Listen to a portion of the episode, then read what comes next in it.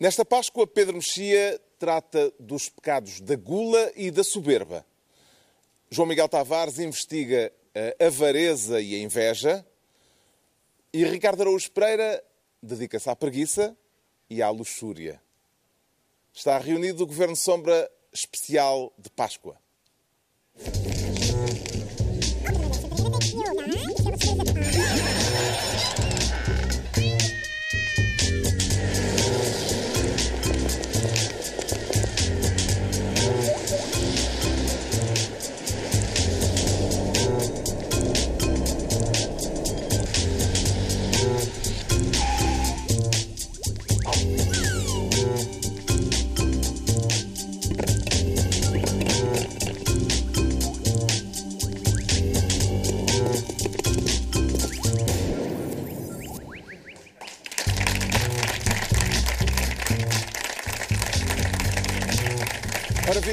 Sejam bem-vindos para esta emissão especial do Governo Sombra em tempo de Páscoa, uma altura do ano em que uns acreditam, outros não. Vamos falar de crenças, de diferentes tipos de fé, neste ano em que se comemoram dois centenários marcantes, o das aparições de Fátima e o da Revolução Russa.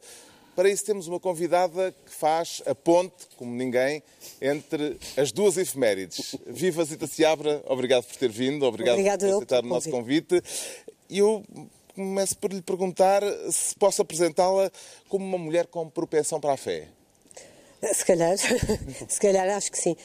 Antes de Ah, professar a fé católica, eh, pode dizer-se que o seu ideal comunista era uma forma de fé também, uma não, profissão eu de acho fé? que não se pode misturar uma questão de ideologia com uma questão de fé. São dois terrenos diferentes. Uma ideologia é uma ideologia e o comunismo foi e é uma das ideologias mais marcantes do século XX e que deixou mais marcas na história mundial, tal como a outra foi o fascismo. Ah, os dois somam, eh, cada um, cerca de um 100 milhões de mortos, outro eh, 20 milhões, 30 milhões de vítimas. É uma contabilidade terrível que marcou de uma maneira muito dramática o século XX. E, Mas do portanto, ponto de vista de quem está dentro de. A palavra fé é quase eh, inevitável de quem eh, a tendência está para dentro de comparar uma. é, muito, é muito grande, porque, Sim. obviamente, Até porque entre Marx e Jesus Cristo estamos sempre no, no âmbito do socialismo, não é? eh, não sei se estamos. Não foi uma grande Não- mudança. Não, sei se estamos. Tanto mais que o Marx eh, considerava a religião o ópio do povo. Sim, certo, E claro. depois, o- quando os países comunistas puseram em prática o marxismo, a primeira coisa que aboliram, ou das primeiras, foi exatamente tudo o que era religião. E com consequências também dramáticas. E, portanto, eh, Estava a falar Há- de dizer há- que não, há uma mas que não, porque é que não pode comparar? não, eu não, não, porque é que não posso comparar uma ideologia com uma questão de fé? São dois terrenos completamente diferentes. Um tem a ver com a ideia de que há- há- é possível mudar uma sociedade de tal maneira e mudar o homem de tal maneira, o comunismo queria criar o homem novo, não é? E, portanto, substituir de tal maneira a sociedade por uma sociedade diferente, sem classes, com eh, várias características que não vale a pena agora prolongar, mas depois falaremos disso se for preciso. Hum, o- a fé é uma coisa completamente noutro terreno, num terreno eh, que não tem a ver com a ideia de mudar completamente o mundo, tem a ver mais com a ideia como se está no mundo e como se encara o mundo. Mas aquele salto, como é que se dizia o Kierkegaard, Pedro Mexia, ajuda-me, o, o salto de fé eh, não, não tem um mecanismo semelhante. Eh, o- acreditar, onde é que quer chegar. Que acreditar quer chegar é- muito firmemente. Numa ideologia, tal como eh, na, na ideologia comunista, e eu fui comunista até há 30 anos, faz agora 30 anos que eu saí do PC. É que às vezes as pessoas julgam que foi anteontem, mas foi há 30 anos, Eh, ou quase 30 anos. Eh, é verdade que a entrega é total, eh, é completa, porque não, não, não se pode ser um bocadinho comunista. Eh, ou se é Por comunista. isso, por isso é que o Ricardo não parou lá durante muito tempo. Ele Ele, só queria ser um devolveu bocadinho. cartão. Queria ser um bocadinho comunista, que é ótimo. É, é como uma pessoa que recebe uma herança, recebe só o lado bom e não recebe as dívidas, não é? Não dá. Ou se é comunista e se defende aquilo que é a base fundamental do comunismo, a coletivização dos meios de produção, a ditadura do proletariado, aquilo que define a essência da ideologia comunista e que foi definida por Marx e depois foi posta em prática por eh, Lenin. uh, por Mao Tse-tung uhum. e por muitos outros, em Varoja, e que ainda hoje está na Coreia, há pouco tempo estava, ainda está, em Mas Cuba. O, o PCP ainda, antes da Zita ter saído, já tinha tirado a ditadura do proletariado do programa, não já? O PCP tirou a ditadura do proletariado, ainda com Cunhal, eu assisti ainda muito diretamente a essa questão, tirou porque tínhamos acabado de sair de uma ditadura, uhum. uh, ditadura de Salazar e de, de Caetano. E a palavra não soava bem. Parecia e mal. a palavra soava mal e dava confusão uh, na cabeça claro. dos trabalhadores. O que é natural que desse. Quer dizer, estávamos tão contentes de estar em democracia, de repente, ditadura do proletariado. Mas uh, lembro-me perfeitamente, foi um comitê central que ficou famoso, feito em Alhandra, em que exatamente se definiu, vamos retirar do programa, mas atenção, ele mantém-se na nossa mentalidade, na nossa maneira de ser e nos nossos objetivos.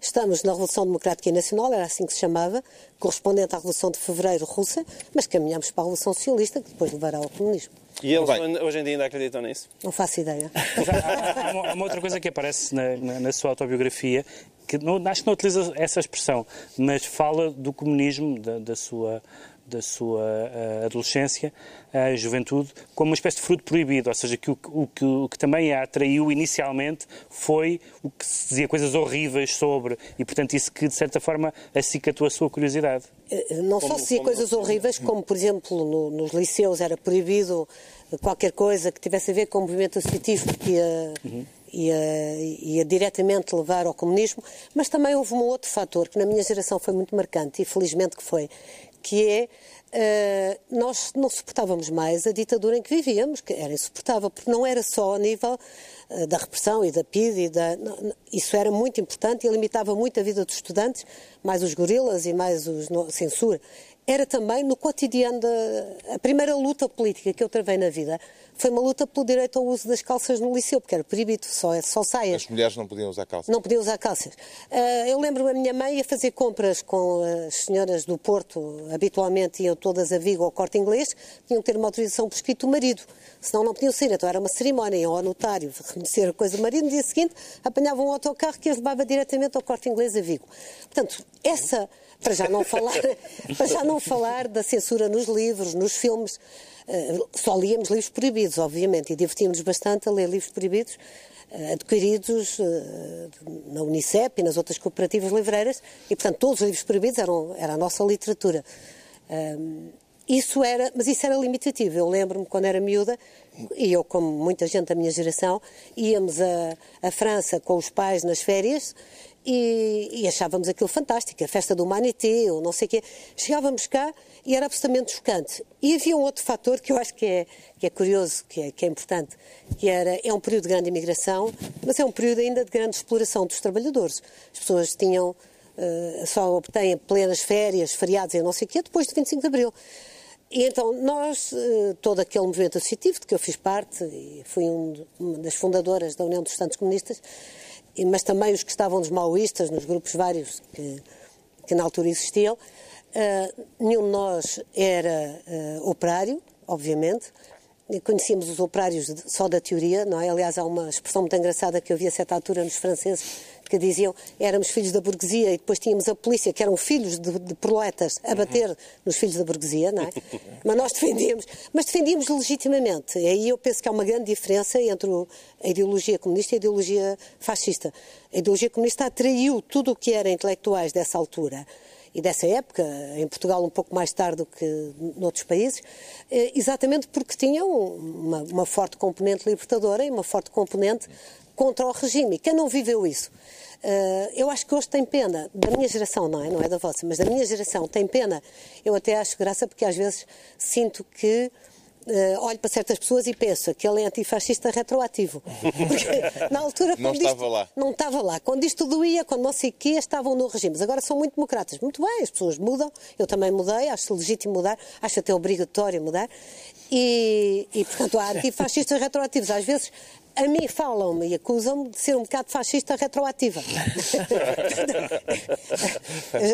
é e que eu acho que, é normal é ser radical e, e, ter essa vontade de mudar o mundo quando se tem 16, 17, 18 anos. Aos 18 anos eu já estava na clandestinidade, portanto estava à séria na, na luta pela liberdade em Portugal e pela, contra o regime. Estive sete anos uh, quase oito na clandestinidade e o 25 de Abril foi uma coisa fantástica na minha vida e vivi isso e tenho muito orgulho nesse período da minha vida e fico muito ofendida quando me apagam eh, de, de todo esse percurso ou de todo esse percurso. Alterá-lo-ia se pudesse? Não, não, não. Nessa forma. fase não, não. Pelo contrário. É um período de que me orgulho muito e que e foi muito bom ter vivido a minha geração, a minha, aquilo que havia de melhor na, na minha. Mas achas que se não tivesse dado o salto logo pronunciadamente para a direita e se tivesse ficado, sei lá, ali pelas margens do PS, provavelmente esse seu passado era reconhecido uh, de forma era. mais era. evidente. Mas o normal. Estás a ver, Ricardo? o normal nos dissidentes. Uh, há dissidentes comunistas desde 1917, não é? Uhum. Andou sempre. E a história. E alguns correu-lhes mal, não é? Correu mal, no geral, correu bastante mal. Mas normalmente não ficavam pelo meio. No, caso, no meu caso, e, quer dizer, há ali uma, uma razão pela qual eh, eu respeito muito e quem me ajudou muito, e eu digo isso, não, não foi assim, quem me ajudou muito na saída foi o Dr. Mário Soares. Porque a certa altura a situação era perigosa e era dramática. E o Dr. Mário Soares. Ah, desde me revistarem a casa, ao PC, até me seguirem na rua, até me fazerem um julgamento no Comitê Central, ah, em que toda a gente foi obrigada a falar, e, e a falar não das minhas divergências políticas, mas de emburguesou-se, agora vai a Versailles. Eu recebi imensas cartas de pessoas na Versailles, porque eu ia mesmo a Versailles. Escreviam para lá? Escreviam para lá. A sua Para a pastelaria? Para a pastelaria Versailles. Como não sabia a minha morada, escreviam para a pastelaria Versailles. E eu ia a Versailles e recebia as cartas. Faz ginástica no ginásio clube. Portanto, emburguesou-se. É uma, das, é uma que eu acho de piada, que tinha, tu tinha um telefone sem fios. Era uma da, tinha um telefone sem fios, exatamente. Não era um telemóvel, na altura ainda não vi, mas era daqueles telefones fixos sem fios. Eh, e foi... Não se podia, portanto, dentro do PC, era quem tivesse um, quem um levasse um telefone sem fios. Antes de eu ser dissidente, isso até era bem visto, porque, aliás, Cunhal dizia isso muitas vezes, dizia uh, que eu não era filho do proletariado, obviamente, e ele também não, éramos filhos adotivos do proletariado. Hum. E, portanto, Mas era mesmo bem assim visto. não tinham um futuro histórico, pois não? Ou, ou tinham algum? Tínhamos alguns. Mas contávamos mal naquela regra que o Comitê Central tinha que ter maioria de operários, portanto aí contávamos ao contrário. Uh, mas uh, eu vejo, uh, e digamos, esse período da minha vida é um período que foi de grande sacrifício, porque enfim, vivia com nome falso, vivia com bilhete de identidade falso, vivia no Norte, depois a casa foi, foi assaltada e... Mas estava a contar porque é que era mais difícil o salto ter sido para a direita se tivesse ficado ali pela zona. E estava da... a dizer que o Dr. Mário Soares me ajudou, ajudou, muito. Aliás, tivemos um encontro clandestino, ele, Presidente da República, e eu, dissidente do PC, no sótão da casa do João Carlos Espada, que na altura era do gabinete do Dr. Mário Soares, organizado pelo Dr. Alfredo Barroso, e foi muito engraçado porque o Dr. Mário Soares queria falar comigo pessoalmente, mas ajudou-me muito e permitiu que se tornasse pública a dissidência e que não acontecesse nada, que não, não houvesse nenhuma retaliação por parte do PCP, que, que podia ser, obviamente, não era, não era uma situação normal. Ora bem, falei no início das, dos dois centenários que este ano se comemoram, o centenário da Revolução Russa e o centenário eh, das aparições de Fátima. No mês passado, Zita Seabra foi notícia com a divulgação de um vídeo em que estabelece justamente uma ligação entre o centenário de Fátima e o centenário da Revolução Russa. 1917 são os 100 anos de Fátima e os 100 anos da Revolução Russa.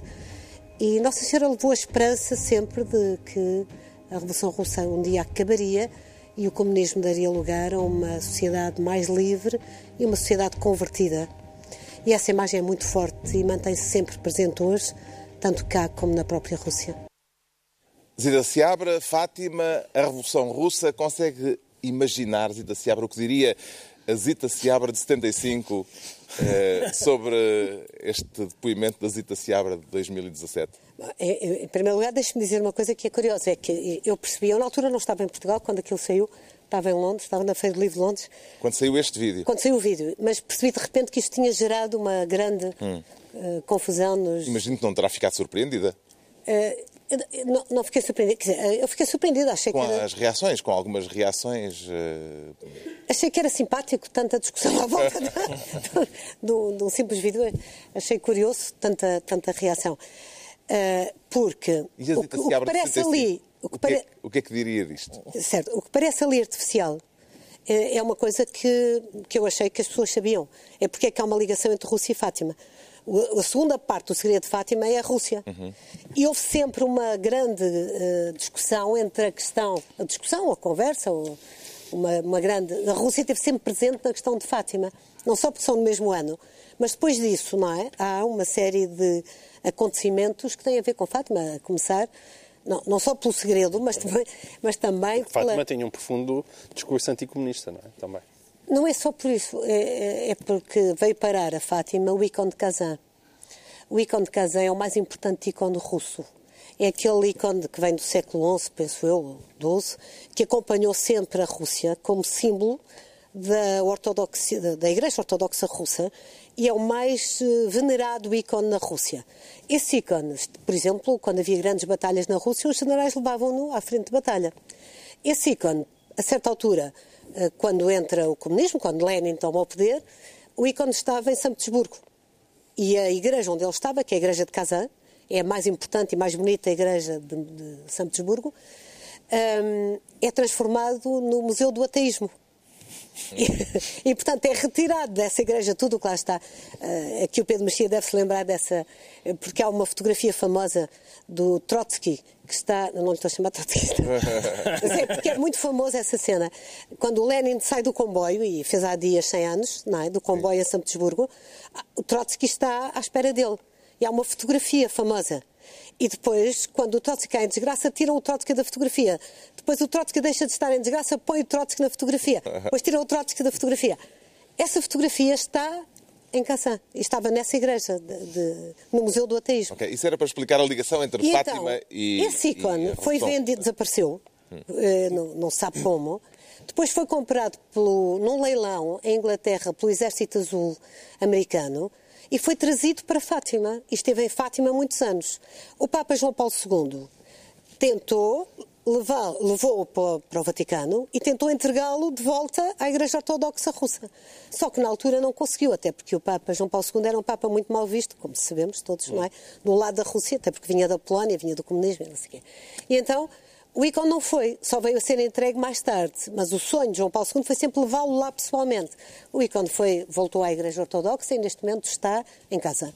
Uhum. Está em casa. Portanto, há sempre uma ligação entre Fátima e a Rússia, que é curiosa. Ainda não me disse o que é que a Zita Seabra de 75 pensaria disto. Acharia horrível.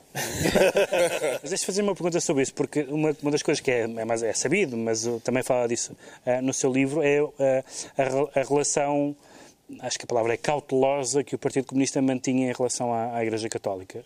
Respeitosa. Certamente mais respeitosa do que na extrema-esquerda ou até em alguns setores do PS. Uh, ah, e isso atribui... Muito cuidado com a Rádio Renascença, por exemplo, Sim. a seguir ao 25 de Abril, mas também muito cuidado com a posição em relação à Igreja, porque o PC, e aí o Cunhal tinha um papel fundamental nisso, o PC tinha bem presente a memória do que aconteceu com a Primeira República e com a Igreja e como isso levou a abrir espaço para, para o 28 de maio, não é?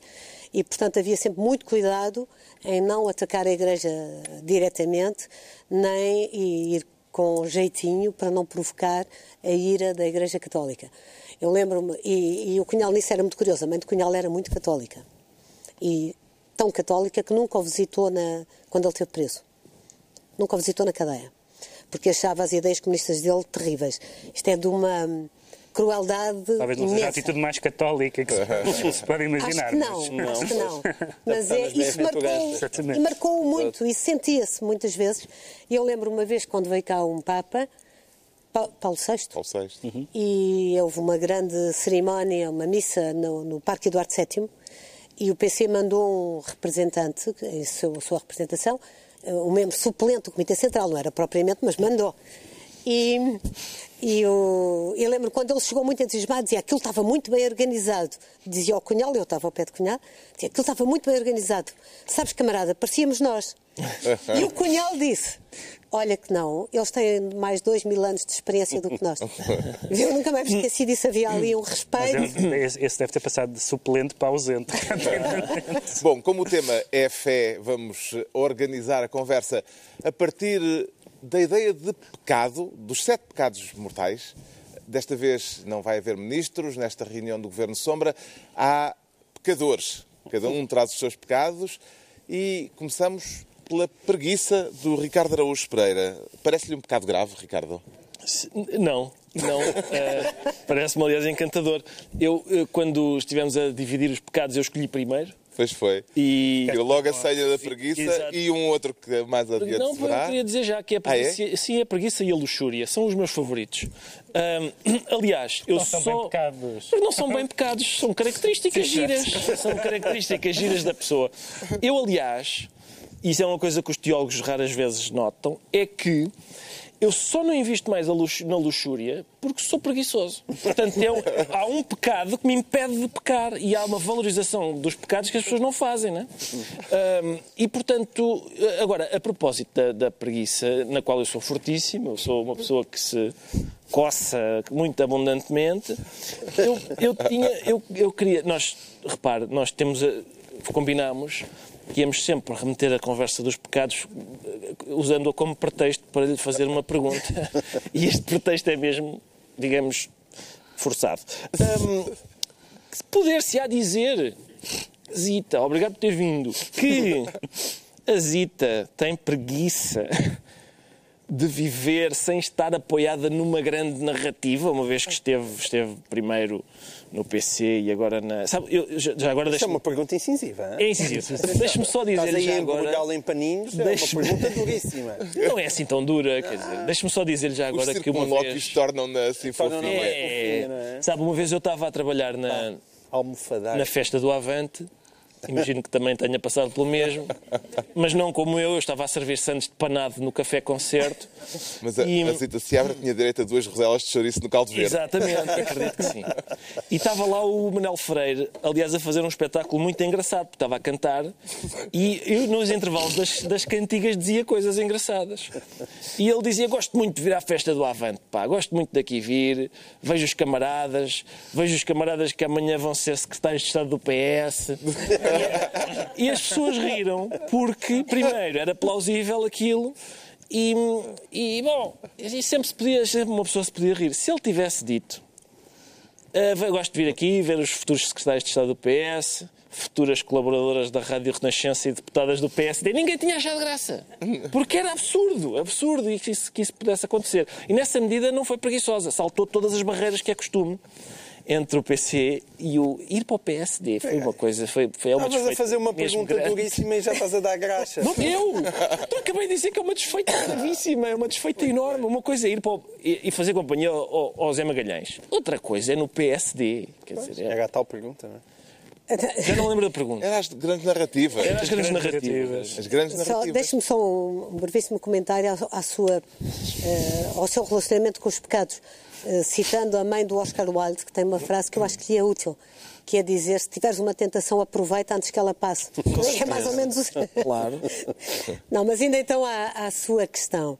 Ahm, na altura, eu disse fui muito ajudada pelo Dr. Mário Soares e respeito muito até a sua memória e, e- e tudo o que ele fez. Ah, mas houve um acontecimento que me afastou do PS. Nesse exato momento é que eu tinha acabado de sair do PC e eu saí sem nenhum contrato com ninguém. Eu não saí com uma lista de deputados do PS, eu não saí com nada. Saí, pura e simplesmente. E hum, na altura um grupo, houve um grupo que saiu também, o chamado Grupo dos Seis, o Vital Moreira, não sei o- vários, Jorge Lema, um grupo. E hum, nós saímos e o doutor Jorge Sampaio era Presidente da Câmara de Lisboa e fez uma aliança com o PC com a linha ortodoxa. Portanto, nós estávamos a sair, estávamos dissidentes. O Dr. Jorge Sampaio leva para a Câmara o, Uma geringonça. uma geringonça. Nós ficámos um bocado zangados. Eu zanguei-me particularmente porque na altura houve uma sessão organizada pelo João Soares que me pediram para ir, na altura no Mercado do Povo. Me pediram para ir, o Dr. João Sampaio esteve e não me falou, não me cumprimentou. Eu achei aquilo, disse, "Pá, está bem, pronto. Mas por, eh, por, por, por, por Para ser não haver cifra, fotografia. Eu acho que é para não haver fotografia. Foi para não haver fotografia. Para não chatear o PC. Para não chatear o PC. Então ele estava a fazer aliança com o PC e não sei o quê. E portanto isso afastou-me do Partido Socialista. Mas o normal dos dissidentes, dos tais desde 1917, daqueles que estavam à séria no, no PC, eu, eu estava à séria, fui primeira mulher a ser membro da Comissão Política, do Biro Político. Eu primeiro fui expulsa do Biro Político, depois do Comitê Central e depois do PCP. E tinha o meu gabinete, a o gabinete do Dr. Cunhal, portanto, não, era a séria. Que, eh, normalmente não ficavam socialistas, eh, cortavam com o socialismo. Havia uma espécie de vacina e uhum. foi, esse, foi esse o meu caminho. Eu não fui logo para o PSD. pela cabeça a eventualidade de um dia ser secretária-geral, nessa altura em que era uma espécie de Delfim de Álvaro Cunhal? Ah, quer dizer, passava-me pela cabeça que a minha vida tinha tudo a ver com o PCP e passava-me pela cabeça, obviamente, que tinha um relacionamento muito próximo com o Dr. Cunhal. O meu gabinete era em frente, era porta em frente. E conversávamos uh, regularmente, todos os dias, uh, sem, sem, sem qualquer dúvida. Agora, uh, a visão também não era uma visão de carreira, de carreira neste sentido, agora estou aqui... Era uma visão de missão. Era uma visão, sobretudo, de missão. E aí lá está, aproximar, aproximar da, da, da visão religiosa. Era uma visão de missão, era uma entrega total eu entreguei-me completa e totalmente ao PCP, primeiro indo pela clandestinidade, não é? e depois, do 25 de Abril, uh, e, não sou das pessoas, aliás, eu digo isso no livro, não sou das pessoas que digam eu fui sempre dissidente. Não, não, não fui sempre dissidente, só fui dissidente quando fui dissidente. E há um, um famoso dissidente russo uh, que dizia que a dissidência é como a gravidez. Quer dizer, quando começa não se pode parar, não se pode dizer agora fico com cinco meses de gravidez durante três anos. Não é? E depois continua a gravidez, dá mais a ter a criança daqui. Não pode, não pode parar. Não é? a gravidez ao fim de nove meses nasce uma criança. E, e a, a decidência é assim. Sim, mas para quem, quem, tinha a sua imagem de esquerda, ao fim de nove meses, hoje em dia parece que teve, foi para aí quadrigémios. Não é? Só neste sentido é que não se limitou sequer a passar para o PSD, existe possivelmente também um processo de conversão religiosa seu, não é? Porque depois nós vemos também muito ativa na, na luta contra o aborto e, e, e acabou Não. por apanhar todos aqueles que uh, a esquerda hoje em dia diz que são aqueles valores e aquelas lutas de uma direita já muito encostada à direita. Uh, uh, não, não é assim. quer dizer, não é assim. O julgamento de cada um é, é aquilo que é. Eu, a cada, na evolução da minha vida, Uh, há mudanças, obviamente que há, não, não, diria que não, e, tinha muita, e tenho muita pena das pessoas que não mudam, que acho terrível.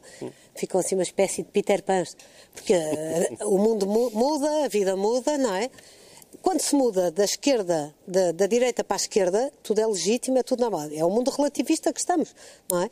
É como os ditadores de esquerda são bonzinhos, os ditadores de direita não são. As pessoas que mudaram da esquerda para a direita são péssimas. Os que mudaram da direita para a esquerda, muito bem, é, é normal, gosto. é legítimo, têm bom gosto. Não, isso é, é uma... Freitas, não há mais ninguém, é o Freitas. não, há muitos mais. O Basílio Horta. Basílio Horta, mais ou menos, sim.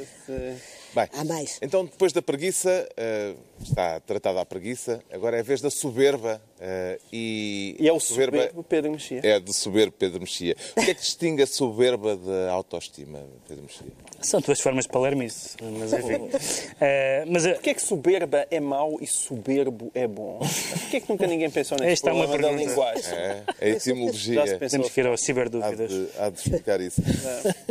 eu, eu escolhi o tema da soberba porque exatamente um assunto que, já, que, que a Zita Seabra já, já mencionou, que é um, há várias maneiras de querer eh, mudar as coisas. Uh, há pessoas que, querem, que se querem mudar, mudar a si próprias, querem ser melhores. Há pessoas que querem mudar a sociedade, num certo sentido. Todas as ideologias políticas têm a ver com isso, mas uh, no caso do comunismo, das, um dos aspectos mais interessantes Uh, vou dizer isto de uma forma neutra, porque pode ser positivo ou negativo, um dos aspectos mais interessantes é essa ideia do homem novo. Ou seja, não mudar simplesmente as estruturas, mas através dessa mudança das estruturas, criar uma espécie de ser humano que não existia antes. Portanto, liberto de todos os seus pecados e vícios, tal como os conhecemos. Isso foi, quando aderiu, foi um aspecto que a atraiu particularmente e quando saiu foi um aspecto que a repeliu particularmente ou, não era o que mais a incomodava? O que mais a incomodava eram as questões, sei lá, das liberdades, etc. Não, o que mais incomodava eram as questões das liberdades e da, da ditadura em que vivíamos e do chocar todos os dias com isso. É, o não poder ler, o não poder ver filmes, é, é esse o aspecto que leva, é, que, que eu tenha entrado para o PC. No Porto havia o PC, eu estudei no Porto, havia, o PC era o mais forte de todos, quase não havia. Em Lisboa já havia uma data de grupos, PCP-ZML, PCP-DML, PCP não sei quê, com quem, aliás, depois eu me vim a confrontar quando vim controlar a UEC de Lisboa. Eh, antes de 25 de Abril. Portanto, vim controlar o EC Lisboa e tive grandes choques. Pode-se resumir um bocado assim. Eh, de manhã batíamos todos na polícia de choque que estava na, na cidade universitária e à tarde batíamos uns nos outros, não é? Porque as nossas divergências não eram menores que as divergências com a polícia. Uh, é um período nesse aspecto muito muito vivo. Não era tanto a ideia do homem novo, mas a ideia do homem novo é uma ideia muito perigosa do comunismo.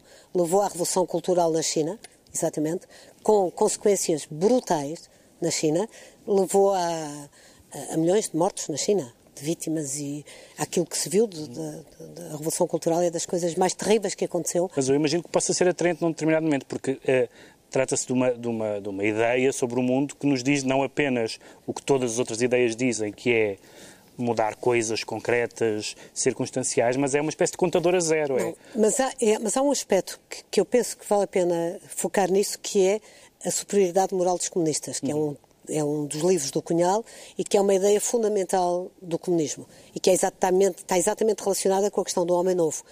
E isso fica, fica, fica na ideologia e fica na militância dos comunistas. Eu, eu, ainda ontem estava a assistir a um debate qualquer, numa qualquer televisão, estava um jovem do PC, ele tem introvertido uh, a ideia de superioridade moral em relação ao comum dos mortais e, ao, e, aos outros deputados. Mas a superioridade moral do comunismo implica a superioridade moral dos comunistas individualmente considerados? Implica a superioridade moral dos comunistas individualmente considerados. É, pior, é talvez a pior herança quando acaba o comunismo, é a pior herança que fica. Esta frase é de Václav Havel e eu acho que ele tem absoluta razão. É a pior herança que fica, a noção de que se é moralmente superior, e é, é uma noção completamente anticristã, porque a base do cristianismo é exatamente o amor ao outro e, portanto, a igualdade não é? perante o outro, uh, com, com, os defeitos de cada um e com as qualidades de cada um. Mas, uh, uh, aliás, é um livro do Cunhal que eu acho que vale a pena, se alguém for tentado a ser comunista, vale a pena ler A Superioridade Moral dos Comunistas, porque é dos livros mais terríveis que há em termos de consequências que isso tem e o que levou as sociedades comunistas a fazer a partir daí. Mas quando lia isso, na altura em que era comunista, como é que via essa, esse tipo de ideias, na altura? Eu, eu, estive no Partido Comunista uh, sempre, com, uh, como eu lhe disse há pouco, até ser dissidente, convictamente. convictamente. E uh, a pessoa começa sempre por um bocadinho, dizer isto se calhar um bocadinho mais democrático era melhor, braço no ar em vez de, de voto secreto. Se calhar, talvez, não sei o quê. Uh, e depois, a certa altura, põe em causa tudo. Não é? Depois compra um telefone sem fios. Depois, depois compra um telefone sem fios e... Como é que se põe em causa a si próprio alguém que é viveu sob essa uh, ideia de superioridade moral? Porque... Olha, é um sofrimento tão grande, porque é uma negação daquilo que se foi, não é? Daquilo a que se dedicou muitos anos da vida. Eu dediquei muitos anos da vida a juventude, não é? Não, não, tive praticamente juventude, passei à clandestinidade com 17 anos e, portanto, a minha juventude foi uh, feita já numa luta muito dura, passei fome, uh, não tinha comer, uh, vivi aventuras terríveis. Ainda não, é? não come frango assado hoje? Ainda não como frango assado, porque os estudantes, cada vez que tinham reunião comigo, levavam-me coisas para comer, era frango assado. Ainda hoje não suporto frango assado. e, portanto, era uma vida muito, muito, muito dura. Eh, passei momentos muito, muito maus. Uh, e isso uh, retirou-me esse, esse, lado jovem.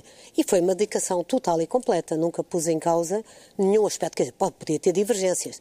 Houve um momento dramático, que foi quando a Cita Valles foi, foi morta em, em Angola, uh, com o golpe Nito Alves. toda a UEC tremeu e praticamente acabou. E o Cunhal castigou-me e mandou-me para a base. Fui para o Comitê Local de Lisboa. Mas foi uma coisa, não, não punha em causa a ideologia. Quando, eu, quando se começa a pôr em causa a ideologia, e foi sempre assim com os comunistas, não para. A minha pergunta era se se pôs em causa a si própria nesse processo de É de tal maneira forte o sofrimento que, por exemplo, eu adoeci, adoeci gravemente com uma tuberculose. Uh, Somatizou? Uh, porque a minha vida deixou de ter sentido. Quer dizer, para já eu nunca tinha trabalhado, não sabia trabalhar. Não é? A minha profissão era revolucionária profissional e nunca tinha trabalhado. Depois tive que ir procurar trabalho. Depois eh, não, era, não, era, não foi fácil arranjar trabalho. Não é? Lembro-me do. Respondi a um anúncio do Expresso de um editor que me disse, mas eu não era capaz de ser seu patrão. Era a mesma coisa que ter aqui o Ianes como empregado. Na altura o Ianes era Presidente da República. E eu vim para casa chorar e dizer, o que é que eu vou fazer na vida, não é? O que é que eu vou fazer? E depois tudo o que era amigos meus cortaram relações comigo, não é? Completa e totalmente. Aquele mundo em que eu tinha vivido sempre... Will ruiu, Mas não é? preciso reconstruir a vida toda mesmo, de, de base. Uh, tirando o lado familiar, porque, que, que, que, era um lado e é um suporte muito grande na minha vida, o resto, a vida profissional, foi partir do zero. E foi procurar emprego e arranjar alguém que aceitasse ter de repente uma decidente na, a trabalhar ao lado. E felizmente os sócios da Quetzal aceitaram-me e eu fui trabalhar numa editora e comecei a trabalhar com livros. Mas, mas... Quer dizer que a sua saída do PCP produziu uma mulher nova. Foi de tal maneira que, por exemplo, há fotografias, eu tenho, e aí está no livro, está uma fotografia minha a ser julgada no Comitê Central, ninguém se sentou ao meu lado. É, é, um, é vazio. Quer dizer, aquelas pessoas que eu conhecia, muitas delas eu tinha controlado, tinha uma, um currículo muito melhor que o deles, vinha da clandestinidade, tinha controlado o setor mais ativo e mais vivo do PCE, que eram os estudantes de Lisboa, não é? Deixa-me fazer uma pergunta sobre essa cena, porque a cena no livro é bastante impressionante quando diz que uh, desfilam praticamente 200 pessoas, todas unanimemente a, a acusá-la. A minha pergunta é uh, se elas de repente dizem todas a mesma coisa e depois no, votam todas em consenso, o único voto contra é seu, não é? Uh, já sentia isso antes ou foi, ou foi, de repente uma surpresa não, não. que aquelas pessoas todas... Não, já sentia antes e sabia que isso ia acontecer, porque... Eu, eu, tinha o meu gabinete, como disse, é em frente ao do Cunhal. Quando começa a minha dissidência, eu fui alugar o pavilhão dos desportos para um comício do PC e quando voltei à sede, portanto, eu devo ter demorado três quartos de hora. Não demorei uma hora, quando cheguei à sede, tinha mudado as minhas coisas todas, já não tinha acesso ao andar nobre, que era um andar que tinha uma porta blindada, onde estava o meu gabinete e as minhas coisas estavam todas metidas ao monte. No... Portanto, eu sabia o que ia acontecer. E sabia que iam cortar relações comigo e sabia que que, que ia ser duro. Mas depois a gente pensa sempre que talvez haja razão, ou talvez uh, o Cunhal perceba, uh, talvez o Cunhal uh, entenda, tanto mais que pouco depois começou a perestroika e isso refletiu-se de imediato em Portugal e, portanto, talvez Uh, isto venha a não ser tão duro, mas foi muito duro. Foi. Mas nunca chegou a ter medo físico, não é? Tive, de repente acordar tive. com uma picareta. Não. Tive, picareta tive, na cabeça. tive medo físico e, e, e, porque comecei a ser seguida, não é? E eu conhecia quem me seguia. Uh, de tal maneira que a defesa que eu tomei foi tornar pública a dissidência. Se eu não tornasse pública naquele momento, escrevi um livro, não é? Se eu não tornasse pública, era, enfim, Uh, não, não, claro que não estava a viver em Angola. Há um momento dramático quando o filho da Cita Valles, um, ou alguém em nome dele, eu parei o carro não sei onde, fui a um restaurante jantar, depois tinha um bilhete a dizer se a tua decidência fosse em Angola, uh, eras fuzilada, o que é verdade. Não é? Portanto, estávamos em Portugal, apesar de tudo, houve gente, muita gente a defender-me, uh, o Dr. Mário Soares foi impecável e e não só, quer dizer, houve outra, muita outra gente a defender-me e a criar um ambiente à volta que permitiu, mas aquilo que eram os meus amigos, não é? Na rua, não, ninguém mais me cumprimentava. Já passámos pela preguiça, pela soberba. Agora, o terceiro pecado que vamos confessar neste Governo Sombra Especial é o pecado da inveja. Consegues imaginar o capitalismo sem inveja, João Miguel Tavares? É isso consigo, claro. Eu, aliás, acho que o bom capitalismo... Não é inerente? Não, acho que o bom capitalismo não tem nada a ver com inveja, tem a ver... Porque o capitalismo... Mais é... a ganância do que a inveja, não é? Tradicionalmente a acusação... Necessariamente. O greed não, is good. É porque para mim é impensável, e aliás acho que isso está comprovado, o capitalismo sem uma democracia, sem uma democracia liberal, as duas coisas andam juntas umas com as outras. Quer dizer, é evidente, temos É, sempre os exemplos chineses e tudo isso. Digamos ao contrário, não é? Não é possível uma... Não é possível uma democracia liberal sem capitalismo, não é? E, portanto, é, é, é com esse tipo de capitalismo que eu, que eu me identifico, que é um capitalismo regulado e cujo objetivo é cada um de nós procurarmos a, a sua felicidade individual e haver espaço para isso, sem ter um Estado em cima de nós, que seja nosso papá, ou alguém a querer eh, nos dizer qual é que é o melhor caminho para o homem novo. É nós fazemos o nosso próprio caminho. Para mim é isso o capitalismo. Mas eh, a ligação aqui é a inveja, e a Zita tem, tem estado a, a falar eh, do lado pessoal. Há um lado pessoal que, eu- que- tem a ver com a inveja, que é eu invejo essa sua capacidade, porque eu acho que exige alguma coragem, não sei se, se ela é, natu- se é natural ou não em, em si, que é quando a vejo, que, eh, pegando um bocadinho no princípio do programa, a fazer estes saltos com essa naturalidade. Quer dizer, eh, mesmo que tivesse havido da sua parte uma conversão, nada a levaria, de repente, a fazer vídeos onde demonstra a sua devoção a Nossa Senhora de Fátima, não é? Que é uma coisa que é mais fácil de criticar, não é? Pela, por, tendo em conta aquilo que é o seu passado. Eu invejo, invejo isso e, acho que valeria a pena também um, voltar aí. Mas a outra inveja que eu queria referir, é, eu gostava de ouvir também a falar um pouco da situação política hum, atual, porque nós hoje em dia andamos pelas ruas de Lisboa e vemos todos aqueles cartazes a dizer 2,1% o déficit mais baixo da nossa democracia e, e hoje em dia situando-se à direita, gostaria de saber se acha que a direita tem inveja do António Costa por o facto de ele ter conseguido aquilo e ainda por cima ter conseguido aquilo com o PCP semi no governo e sem ter estourado uh, com o país. Por enquanto, digo eu. Mas... eu não sei eu, o que enquanto. é que pensa à direita. Quer dizer, o que eu, o que eu acho é que, uh, sem sombra de dúvida, que dá alguma inveja ver o PCP transformado de repente no troféu de caça do António Costa. Está lá na parede, não é? Aqueles troféus. E o Acha que é Bloco assim? de Esquerda, acho perfeitamente. Mas quer dizer, normalmente o troféu de caça está é só a cabeça do, do animal está morto. Mas o Jerónimo volta e meia rosna. Hum, ele está lá. Eu não sei não se é rosna bem... muito, eu não ouço rosnar. Eu, yeah, eu, ouço. eu acho que está ali. Eu também acho que é um falso rosnar. É um falso rosnar. Estou com a As greves não, não, não acontecem. Está, tem, a, CGTP ficou sossegada, ficou tudo sossegado.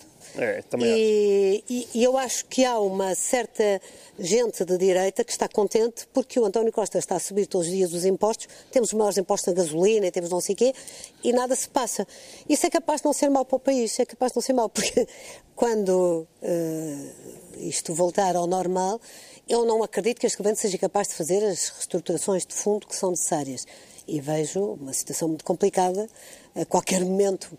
Agora, uh, acho que este levar o, o, Bloco de Esquerda e o PC como troféu de caça, a mim dá-me algum gozo. Confesso que dá aí alguma. Não, não direi inveja. Então não é inveja. Mas, mas acho divertido. E ver o PC meter os pés pelas mãos e o Bloco meter os pés pelas mãos, uh, uh, perdendo, metendo debaixo da gaveta todas as suas uh, bandeiras fundamentais.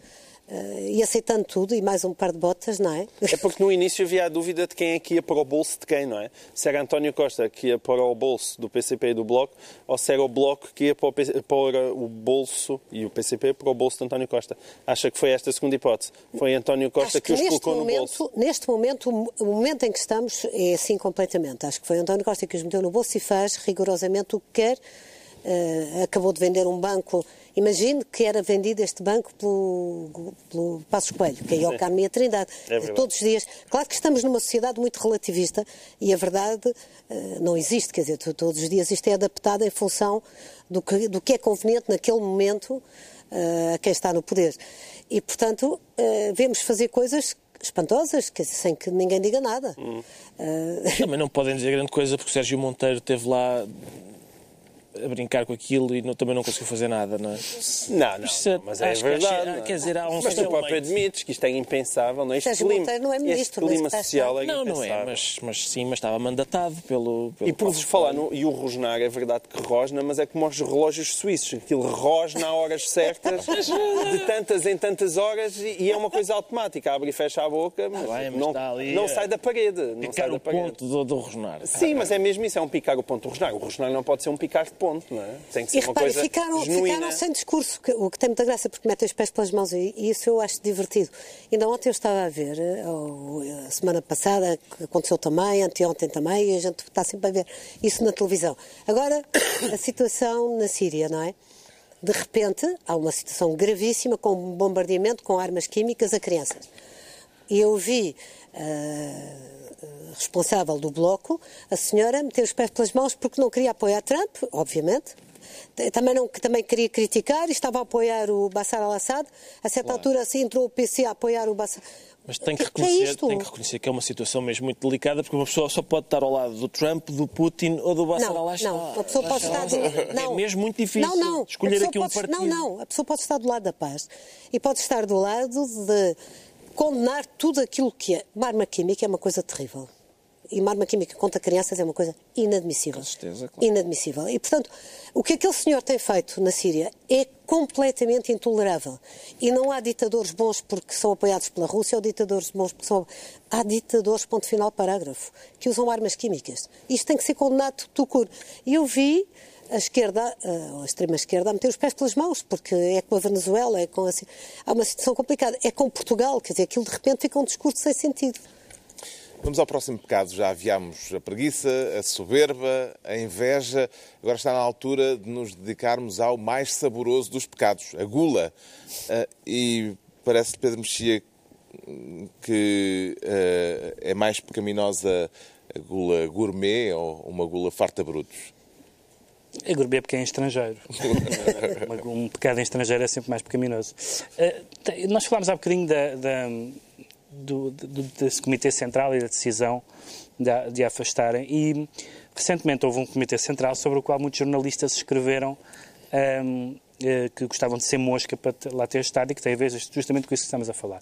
Esta solução política inesperada que, que, que agora existe em Portugal entre as esquerdas, porque muita gente achou que, bom, até pode haver uma, uma, uma vontade de afastar a direita por qualquer caminho, pode até haver uma vontade dos eleitorados de esquerda, que as esquerdas políticas se entendam, um, mas no Comitê Central uh, vem ao de cima as imagens do PREC, as frustrações com o PS, etc. E, e, naquele Comitê Central aquilo vai falhar.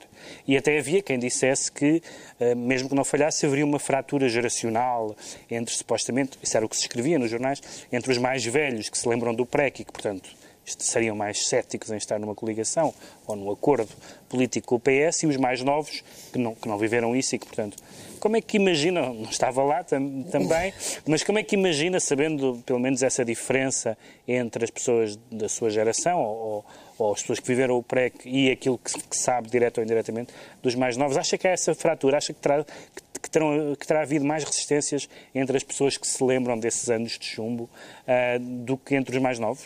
Eu diria, uh, a minha interrogação uh, nesses dias foi e onde é que está a ideologia, não é? Onde é que está a coletivização dos meios de produção? Onde é que está a ditadura do proletariado? Onde é que está... Quer dizer, o que é que resta de comunismo no PC? O PC transformou-se fundamentalmente num partido sindical. Eh, que tem reivindicações sindicais eh, ao momento, não é? A cada momento. E abandonou uma grande parte da sua uh, gangue ideológica. E eu não sei se muitos dos que estão hoje no PC sequer a conhecem, se calhar não conhecem. Portanto, já é uma nova geração que apenas reconhece no comunismo aquilo que ele tem de, de, de, sindical. O Bloco é diferente. Em contrapartida para o PS, o, o aspecto sindical vale ouro. Ou seja, como disse há bocado, Exato. o facto de ter os sindicatos mais mansos, vamos dizer assim, é, é, é a sorte grande de um governo de esquerda Uh, de um governo de esquerda socialista, neste caso. E é um governo que pode fazer. Uh, eu lamento que o António Costa não esteja a aproveitar para fazer algumas reestruturações de fundo, apenas aproveite para lançar impostos, impostos, impostos e criar uma situação duríssima aos portugueses de via indireta em que muitas vezes as pessoas Mas não se. Mas os portugueses estão a gostar. Uh, os portugueses estão a gostar. Isso é verdade. O, o é verdade. Ricardo anda felicíssimo. Não, não, não sou eu. Estás a, estás a dizer os portugueses estão a gostar porque estás a referir-te às sondagens, não é? Estás certo, mas é, é, só porque tu és o português aqui mais à mão. Ah, está bem. Podemos fazer eh, ali entre o público também um, uma tá sondagem, bem, mas também acho que eu desconfio que sim. Não, eu também acho que nas, nas sondagens isto está a acontecer porque também as, as pessoas estão a ver que não há as guerras sindicais que havia e aquelas contestações constantes e que... O metro não para, é tão fixe. O metro não para. E os comboios andam, é incrível. Uma coisa terrível. Envolveram os feriados e o país não explodiu, isso também ajuda, não é? Mas quando os feriados estavam lá todos, na mesma havia imensas greves, não é? As greves certo, só pegaram agora. Certo. Mas as pessoas, isso também ajuda para animar as pessoas. Como isto vai terminar, vai ser curioso de ver, porque uh, nós estamos a assistir na Europa ao desaparecimento praticamente dos partidos socialistas como tal, de esquerda, como uma esquerda democrática. Agora, o que se passa em França, é, eu acho que é dramático. O centro está a desaparecer. É? O candidato do Partido Socialista é, não vai a lado nenhum, como é evidente. O candidato oficial, não é? E é um candidato fora do Partido Socialista que vai, espero que ganhe, não é? Aqui, quando eu vejo falar em cotas femininas, espero que a senhora Le Pen não vá na cota, não ganhe. é, é a prova de que as cotas são más. Uh, uh, o partido de direita está completamente desfeito com o Sr. Fion e, portanto, estamos a assistir a uma situação que é muito perigosa, que é, parece que o centro, e o centro é que faz a democracia, e viva a alternância ao centro, está a desaparecer. Nós aqui estamos com uma situação específica, vamos ver no fim onde é que isto, o que é que isto vai dar, se são os partidos de extrema-esquerda que continuam como uh, troféus de caça ou se a qualquer momento rompem. Deixe-me só voltar àquela pergunta do Comitê Central. Surpreendeu-a quando, quando veio a decisão de que o Comitê Central aprovava uh, o apoio do Partido Comunista não, ao Governo pela não. primeira vez na aí história? Não. Não é a primeira vez na história, não é? Desta, Logo a seguir ao 25 não, de Abril. Não, desta forma, num acordo o poder, parlamentar. O poder da legitimidade, estar no poder da legitimidade. O que, eu, o que me surpreendeu é que a partir daí ninguém rosne. Isso é que me surpreendeu. Isto é, que estejam... Rosne um bocadinho às três, não é? Às Ao meio-dia e, e, às oito da noite. É. Ora bem, não temos que acelerar, porque senão não. não vamos ter tempo para os pecados todos e nós queremos cometê-los a todos, não é? é? O próximo pecado é para o João Miguel Tavares mais depressa, e é a avareza. O que é que tem a dizer a este respeito? A avareza é muito engraçado, porque eu, eu gosto muito mais da, da versão uh, anglo-saxónica, que é greed, não é? Que, é, que é um lado de ganância. Ganância. ganância. ganância. O avareza é, é, é, um pecado pobrezinho, não é? É, ah, avareza. É, tá, patinhas. É, um, é um bocado tipo patinhas, estás a contar as questões, ai, não vou dar a ninguém, não. Enquanto os, os, os americanos ingleses é ganância, cada vez mais, mais, mais. Eu, eu simpatizo mais com. Se é para pecar, é, é mesmo ganância, não é, não é avareza. Agora, isto remete por aqui? Remete para uma famosa frase que ali está o nosso homem de esquerda, o único à mesa, já que a Zita resolveu ir para as pagagens. Uh, gosta muito de citar, que é o, o, viver acima das nossas possibilidades. Uh, e, e, e se esse viver acima das nossas possibilidades significa, de facto, durante uh, boa parte da nossa democracia, ou pelo menos nos últimos 20 anos, os portugueses foram, depois do euro, foram verdadeiramente gananciosos. Acha que fomos gananciosos? Eu acho que vivemos acima das possibilidades, sim. E isso tem consequências agora dramáticas. Temos que pagar a dívida e até o governo das esquerdas uh, fica todo contente por uh, vir para o déficit. Exatamente. que é uma coisa também curiosa de ver, não é? De repente. Está tudo trocado. Não há é? mundo para além do déficit, deve estar tudo trocado. É. E, mas ainda bem que é assim, porque isso permite que a situação não esteja uh, a resvalar de uma maneira tão dramática como poderia estar certo. se isso não tivesse Sem dúvida. Acha que estamos demais em copos e mulheres? Eu acho melhor não falarmos nisso porque acho que acho, uh, o ministro holandês uh, teve uma, uma declaração, obviamente, muito infeliz tanto mais que vem da Holanda, que é um país que não pode ser exemplo para ninguém. Já só nos faltam dois pecados, deixamos para o fim a ira, concentramos-nos agora na escolha da luxúria por parte do Ricardo Araújo Pereira.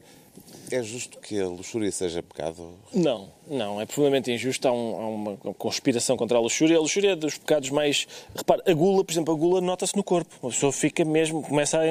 A luxúria, uma pessoa fica impecável. Fica impecável. Até, até... Depende, não é? Fica em forma. Podes fica apanhar doenças, não é? Não, senhora. Se... Não sei se. Há tens maneiras de praticar a luxúria que são perfeitamente seguras.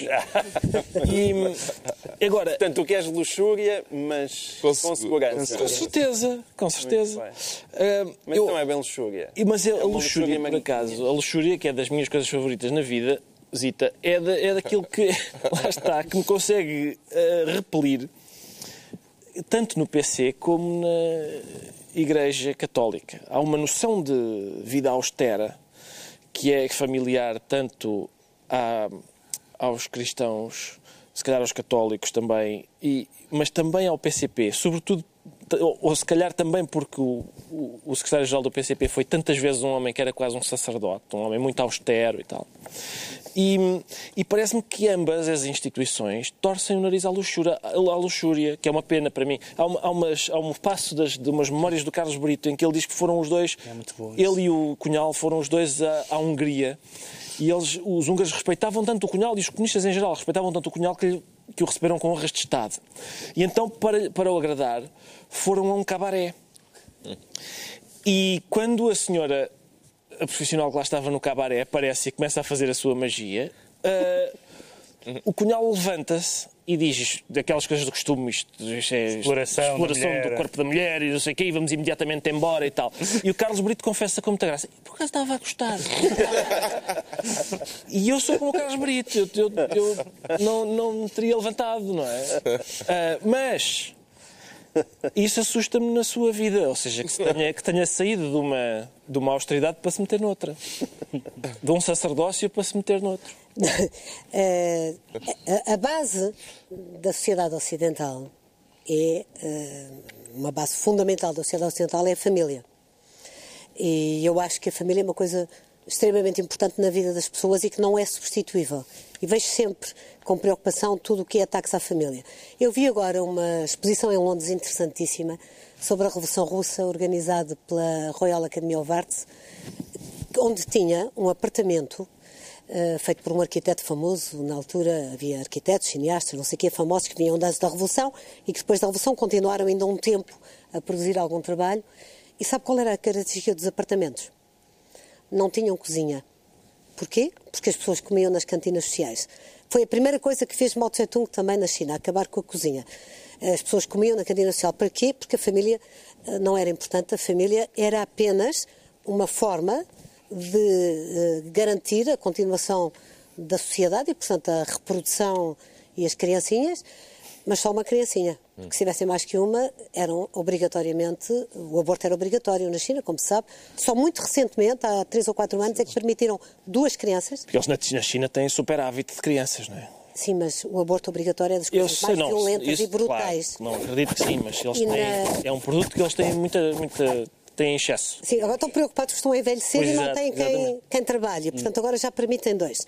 Mas isto para dizer o quê? A base da sociedade ocidental e da, e da, da civilização ocidental vem da, de uma sociedade monogâmica, de, de uma família assente eh, em pais, filhos, eh, pode, ser, pode ser uma família heterossexual, homossexual, não, não estou a pronunciar-me disso. Estou a dizer é a família é uma base fundamental da sociedade e tem que ser, e é isso que dá uma estabilidade, e eu vejo com alguma preocupação o que está a passar, por exemplo, na própria Europa, em relação a condescendências inadmissíveis do ponto de vista cultural e da nossa civilizacional em relação a tradições religiosas que vêm de outros sítios, nomeadamente, no, no caso concreto, muçulmanos, que trazem ou a poligamia ou trazem questões culturais que são contrárias à nossa civilização e contra a qual é preciso, eu assinei esta semana um abaixo-assinado europeu contra, a, a favor da proibição e de ser considerado crime público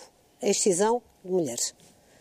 E isto tem que ser considerado na Europa inadmissível e tem que ser considerado um crime público. Isto não é aceitável do ponto de vista da condição feminina, como não é aceitável aquilo que estamos a assistir, que, que- acontece em muitos países e que põe em causa aquilo que é a libertação da mulher e a igualdade da mulher na família e a base essencial daquilo que é o desenvolvimento da nossa sociedade e da nossa civilização. Pois é, não levas daqui nenhum elogio Não, luxúria. não, senhora, mas eu Não se concordo consigo. Não, não, eu concordo consigo, tanto em relação à excisão como em relação à poligamia. Era o que faltava. Quer dizer, eu acho que ser casado com uma senhora já é desagradável. ser casado com várias, então acho. Vamos ao último pecado. Para fechar, sobra a ira, aquele intenso e descontrolado sentimento de raiva, de ódio, de rancor. É dada a ódios, a, a iras eh, Às políticas? vezes, sim, sim. Da Seabra. Sim, ah, Mas alguém lhe guardou rancor por alguma decisão que tenha tomado? Não, eu isso acho que não. De maneira. Acho, acho que não. E acha que ainda provoca sentimentos de ira? Claro que sim, claro que sim. Até porque Acha que este programa vai aparecer na crítica de televisão do Avante?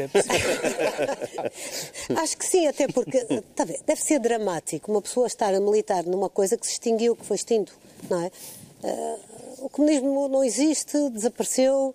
ah, existem formas de ditaduras diferentes, mas como tal, como ideologia, já ninguém defende. E, e, de repente a pessoa encontra-se num mundo que ruiu, não é? Cunhal percebeu isso. E fez uma coisa notável. Reformou-se, foi para casa e mostrou os netos e os desenhos e os romances que fazia. Acabou, não é? E deixou lá o Carlos Carvalhas a tratar do, do, do assunto. Quer dizer, uma pessoa estar de repente num sítio que já não existe, num mundo que já não há, não é? Assim uma espécie de, de último uh, baluarte. Na, na, Europa já não há nenhum partido comunista, já todos ou saíram, ou mudaram nomes, ou desapareceram, ou não sei o quê. O próprio Melanchon já não se diz comunista. E, portanto, deve ser assim uma coisa um bocado dramática e deve ser irritante, eu acho, ver outros que fizeram a sua vida normal, quer dizer, foram, são livres, eu sinto-me absolutamente livre, faço o que quero. Uh, vivo como, como gosto, leio como apetece e, portanto, não, não devo nada a ninguém. Quer dizer, as pessoas que não gostam também têm o seu direito, não há problema nenhum. Pronto, e fica tudo. tudo, tudo um bem, não, não me incomoda nada. Só para fecharmos como começámos, vai a Fátima ver o Papa a 13 de maio? Uh, não sei. Não, ainda não tem planos ainda para não, isso? Não tomei uma decisão, mas quer dizer, se não vir, vejo pela televisão. E, e, e já decidiu como é que vai comemorar a Revolução Russa em outubro? Olha, vou comemorar. O centenário? Sim, vou comemorar publicando três livros é, na minha editora, que acho que são. Três livros seus? Não, três não, livros. Não, não, uh, Três livros. De... Como editora? Como, enquanto editora, não é? Uh, e republicando outros que já publiquei. Há um livro fundamental sobre o Homem Novo, que é, uma, é obrigatório, que é O Coração de Cão. Uhum, é um livro do Bulgakov. Uhum. Do Bulgakov, e que explica exatamente o que é uh, a ideia do Homem Novo e da transplantação de um proletário para ele ficar mesmo certinho o homem novo. Um, e, portanto, eu vou, tenho publicado já e vou continuar a publicar alguns dos livros fundamentais daquilo que foi e é o comunismo. E é a sua forma de comemorar uh, o centenário? Sabe que há um, um, aspecto que para mim é muito importante, quer dizer, as pessoas nunca estiveram no comunismo como à vontade. Eh, ou porque queriam comer criancinhas, ou porque queriam mandar para o gulag pessoas. Não é isso. As pessoas entraram, como eu, com a ideia de uma sociedade mais justa e melhor. O comunismo deu o que deu, deu o resultado que deu, em todo o lado. Eh, em todo o lado. Não há nenhum país onde tenha, o comunismo tenha estado no poder que não tenha tido vítimas, e muitas vítimas, não é? E, portanto, eh, é natural que, passado este tempo, se possa olhar para o comunismo com o rigor de não branquear as vítimas. As vítimas têm nome, são pessoas, não são só as vítimas do nazismo, mas do comunismo também têm nome, são milhões. Uh, na China, na Rússia, em todo lado, em Cuba, em Cuba, já neste século em Cuba. E, portanto, um, é importante termos a noção que não foi um demente chamado Stalin que fez do comunismo aquilo que fez. Não, está na própria ideologia comunista que os resultados foram sempre aqueles, e foram sempre em todo o lado, como dizia uma altura o Chissano me disse, em brancos, pretos e amarelos é o mesmo resultado, e dito pelo Chissano, eu acho que tem a sua graça, e, e acho que é, que é bom, fazendo 100 anos, haver um balanço porque provavelmente os perigos que corremos não são os perigos comunistas, mas são de outros totalitarismos e de outras ideologias. dizer uma, uma coisa so, so, sobre esses livros, porque eu queria falar nisto, porque na, na, no livro diz que o Carlos Gaspar, na altura em que, em que saiu, lhe disse mas estás agora a descobrir. Já, tantos, já havia tantos livros sobre isso, que é uma coisa que é muito curiosa nas histórias. Digo isto sem, sem nenhuma ironia, das pessoas que saíram, foram saindo dos partidos comunistas e, sobretudo, as que saíram mais tarde, foi dizer, eu acho que no livro essa altura diz que leu Solzhenitsyn nos anos 80, nos anos 80, não é? Ah, ah, e portanto essa, essa ideia, lembrei-me disso por ter falado agora em livros, já quem queria saber já tinha onde saber, não é? Claro. Portanto havia uma vontade de não querer saber. havia uma forma. vontade de não querer saber, exatamente. E, e, quando se ia lá também se via, não é? E havia uma óbvia e evidente vontade de não ver. É evidente. Há livros, há muitos livros. Uh para essa e outras histórias. Está concluída esta reunião especial do Governo Sombra, hoje particularmente caminosa. Agradeço a presença de Zita Seabra. Recordo que quem quiser vir assistir a um dos próximos programas pode inscrever-se no site da TVI. Para a semana volta a haver ministérios e os ministros de sempre, Pedro Mexia, João Miguel Tavares e Ricardo Araújo Pereira. Boa Páscoa.